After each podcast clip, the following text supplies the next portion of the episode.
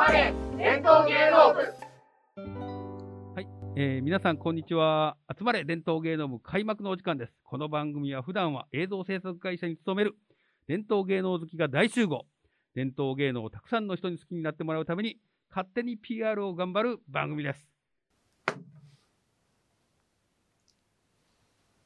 えー公爵士神田香織の弟子で神田伊織と申します。えー一席のお付き合いをお願い申し上げます。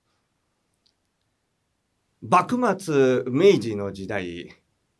江戸、東京の至るところに公爵場という、公爵、講談の専門の演芸場がございまして、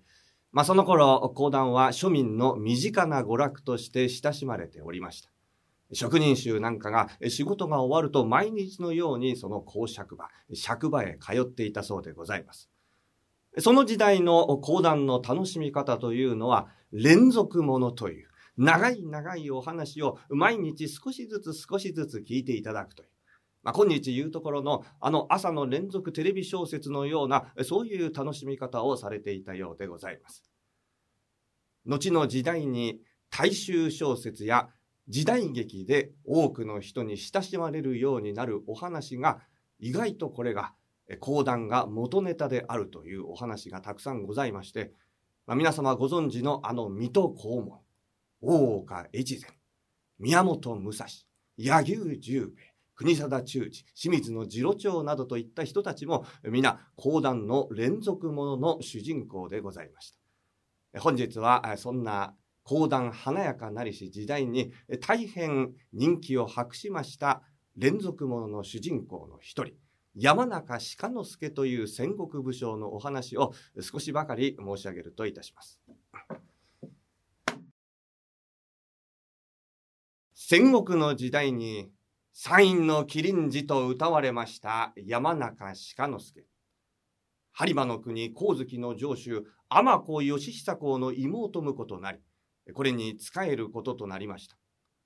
その頃、この播磨の近く、宝器の国山名氏助の家来に菊池音八という万夫不当の豪傑がございました。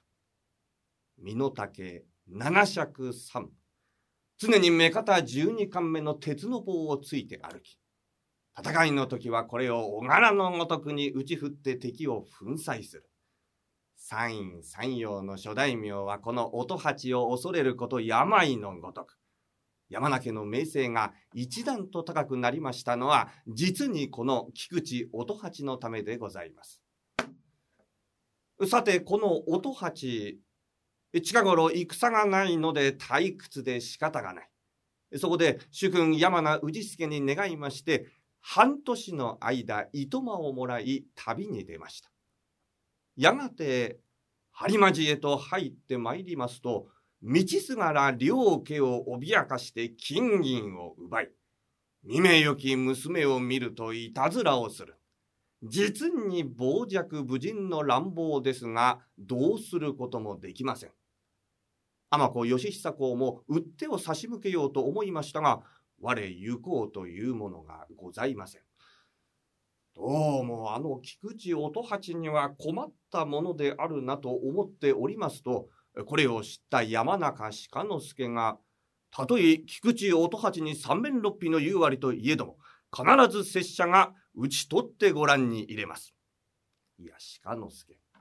あの音八には毛利でさえ手を出しかねているのであるから、そうやすやすと討ち取ることを思いもよらず、生地怪我でもしては、これはまたご主君の仰せとも覚えず、我が領内を脅かす菊池音八を捨ておきましては、神のご意向に関わります。万事拙者にお任せくだされたし。義久公としては、鹿之助はご自身の妹婿にあたるわけですから、あんな乱暴者と立ち合わせたくはありませんが、まあ、当人のたっての希望というのでお許しが出ます。さあ、鹿之助は、これから光月城下の要所要所に張り札をします。その文面というのが、悪逆無道の腰抜け侍、菊池音八を打つべき者は、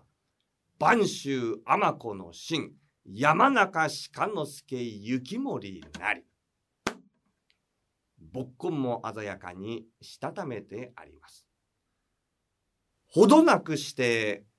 光月城下へと乗り込んでまいりました菊池音八。これを見て怒ったの怒らないのいやその怒りは一方ではない。頭から煙が出るほどに怒った。真っ赤な顔をして二三度四五度踊り上がるとうーんかような張り札をして我に勝負を挑むとは命知らずな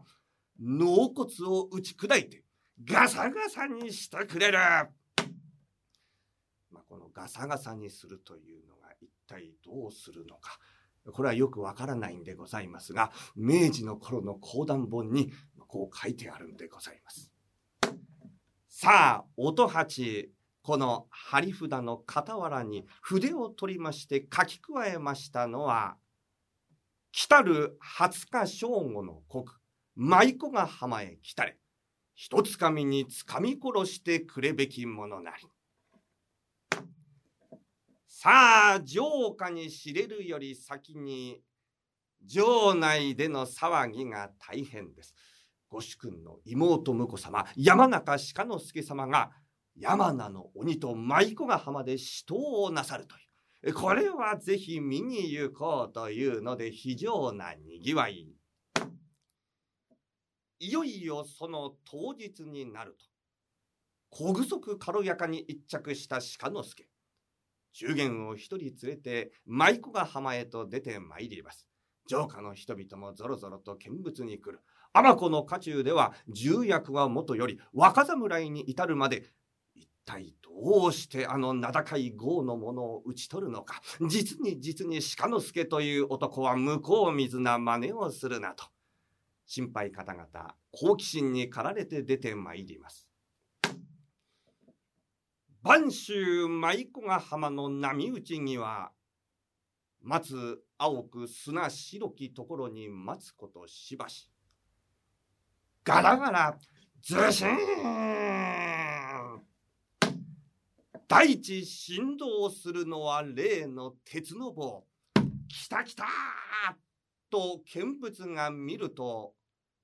黒いと南蛮道の鎧、十王頭の兜に七宝透かしの小手すね当て、鬼ひげは浜風にそよいで眼光は軽々として明けの明星のごとく。実に強そうな菊池音八。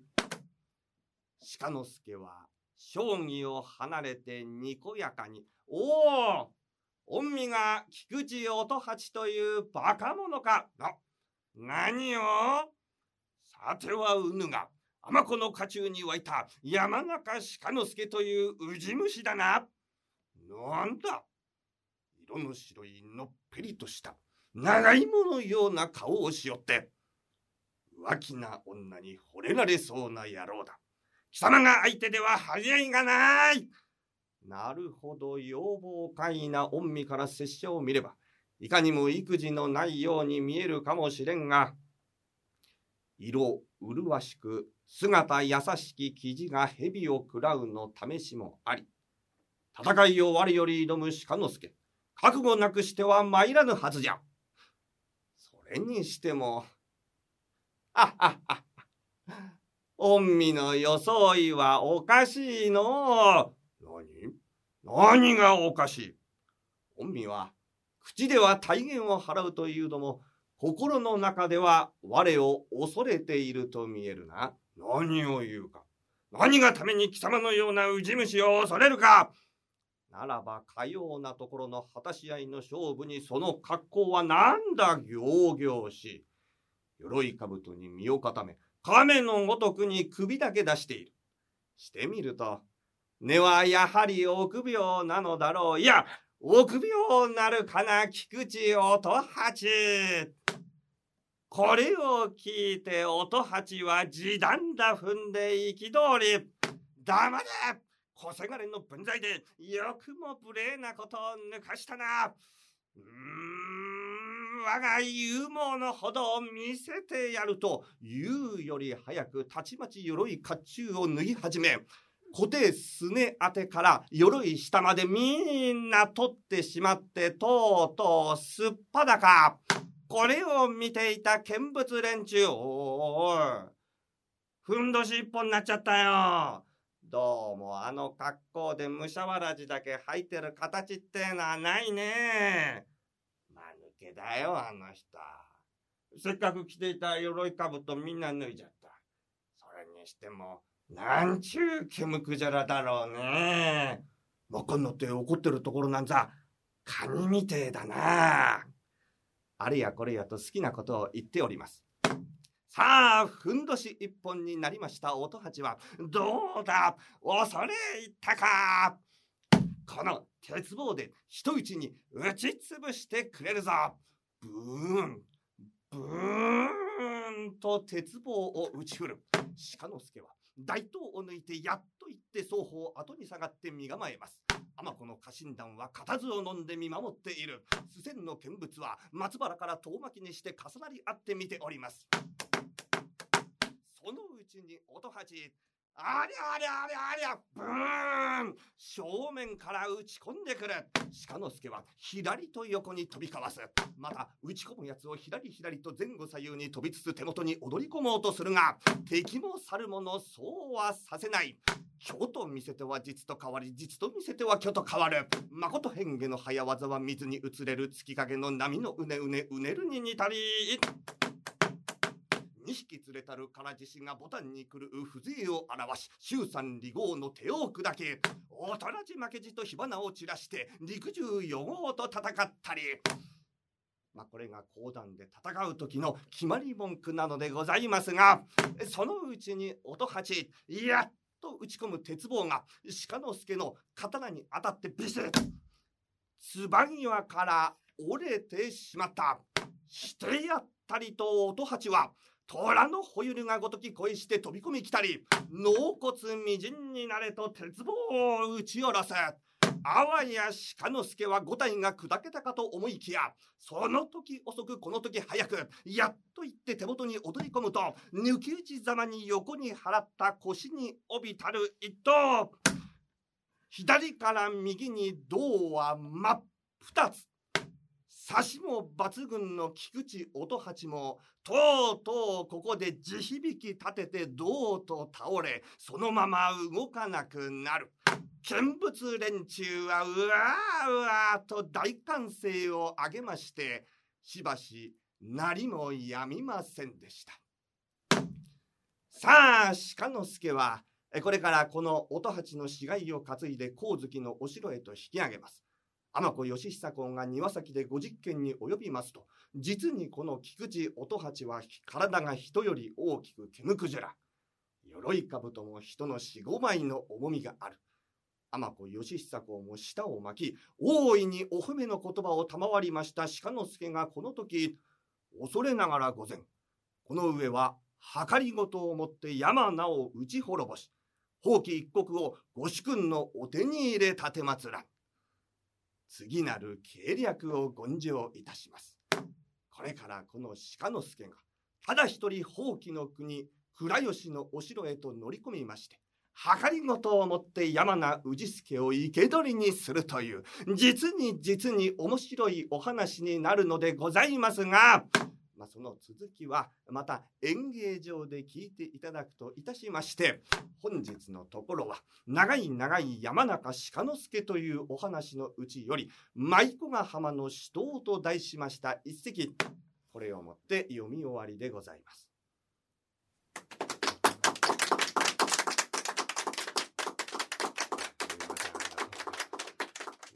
本番組は TFC ラボのポッドキャストステーションブレインドレインの番組です。ブレインドレインではノートを解説しております。本日のトーク内容の詳細や補足を載せていますので、ぜひチェックしてくださいね。それでは引き続き伝統芸能を楽しく勝手に PR していきます。次回公演までさようなら